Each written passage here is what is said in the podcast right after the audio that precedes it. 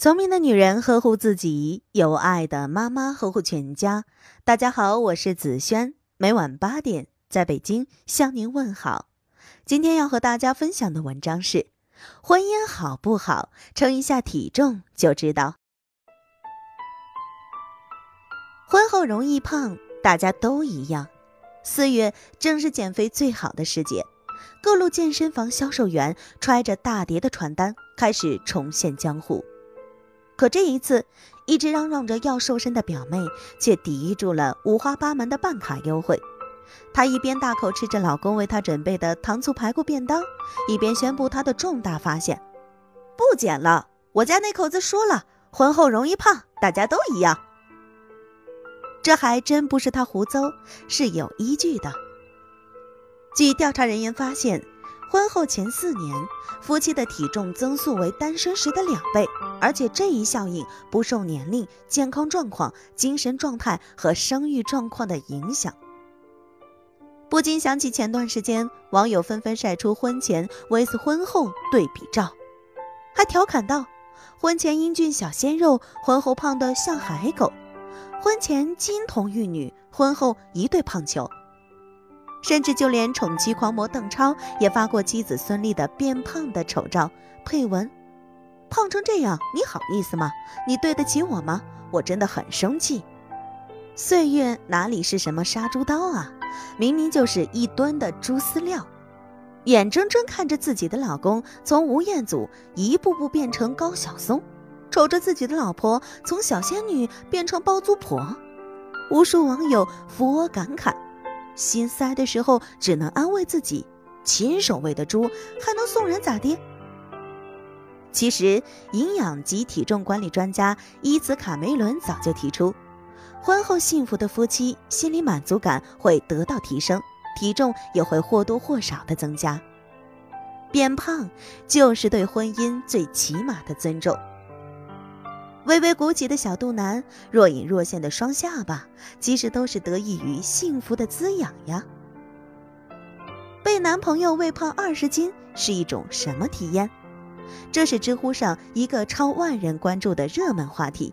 一个高赞的答案是这么写的：我具体怎么变胖的呢？大概是因为我拥有一个总怕我饿、总怕我累的男朋友吧。一边洗碗一边问我明晚想吃什么。不想吃饭，他就捣鼓着给我做面吃。知道我喜欢水果，每天都这样一大碗。如今我们结婚已经四年了，他依然和以前一样下厨为我做各种好吃的。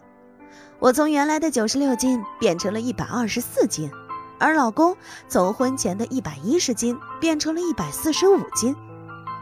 他每次抱着我，捏着我的肚腩问：“好吃不？”我都满嘴肥油，含糊不清地说好吃，他就会笑得很开心，又给我夹一块肉，让我多吃点，别减肥。被撒了一脸狗粮以后，陆姐忽然明白，为什么这么多年我一直胖不起来了，就是缺一个男朋友啊。有一句粤语说得好，叫做独食难肥。单身的时候煮一碗泡面，最多配两个煎蛋。就可以应付一餐了，可两个人在一起了，就可以名正言顺的同甘共胖。就像拉尔夫·赫特维希说的那样，情感状态的变化往往意味着日常饮食习惯的变化。夫妻总是会共同享用大餐，通常每个人吃的都比独居时多。平时在家起码要炒三个菜加一个汤，至于节假日就出去搓一顿。从酸菜鱼火锅到街边的油炸臭豆腐，饭后第二个半价的甜筒，和另一半一起吃，吃着聊着笑着，大概就是幸福最接地气的模样了。那在厨房和饭桌间升腾起的人间烟火，温暖了两人三餐四季。这些年，体重秤上增加的数字，哪里是什么赘肉？而是伴随着岁月沉淀下来的爱情的重量。记得某次下班，在地铁上看见一位发福的妈妈，她穿着人造毛的短上衣、毛呢小短裤，外加有着“光腿神器”之称的肉色打底裤，抱着两三岁大的小女儿。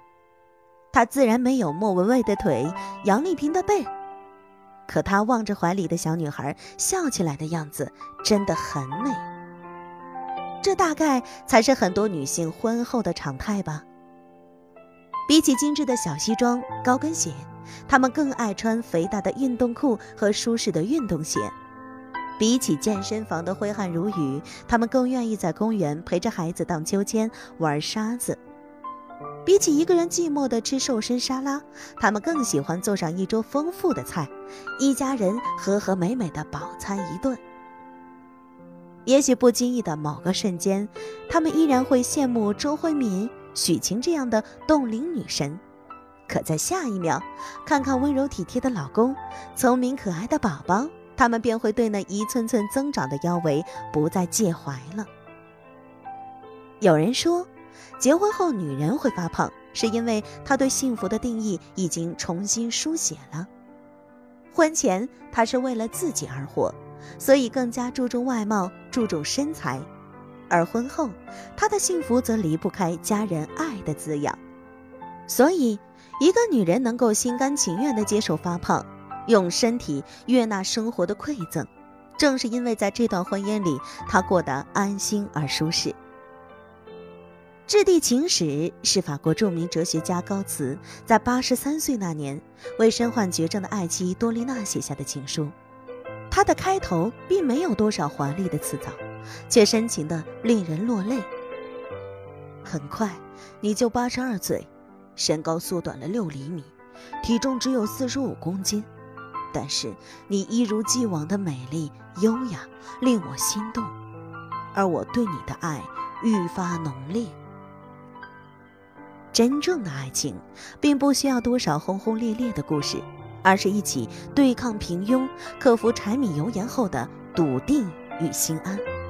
是你身材走形、两鬓斑白、满脸皱纹的时候，我依然觉得你美的无可替代。《傲骨贤妻》中有句很经典的台词：“婚姻的最大魅力在于探索两个没有血缘关系的人究竟能打成多么深度的连接。”总要经过时间的洗礼，两个人才会开始懂得，真正的爱不会因为体型的改变而变淡，更不会因为岁月的流逝而消散。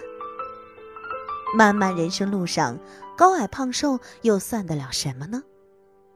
执子之手，与子偕老，从怦然心动的热烈，回归到柴米油盐的心安和恬静，才是幸福最动人的样子。今晚的有听妈妈就到这里了。如果您觉得不错，请分享给您的朋友们吧。我是子轩，让我们明天再见，晚安。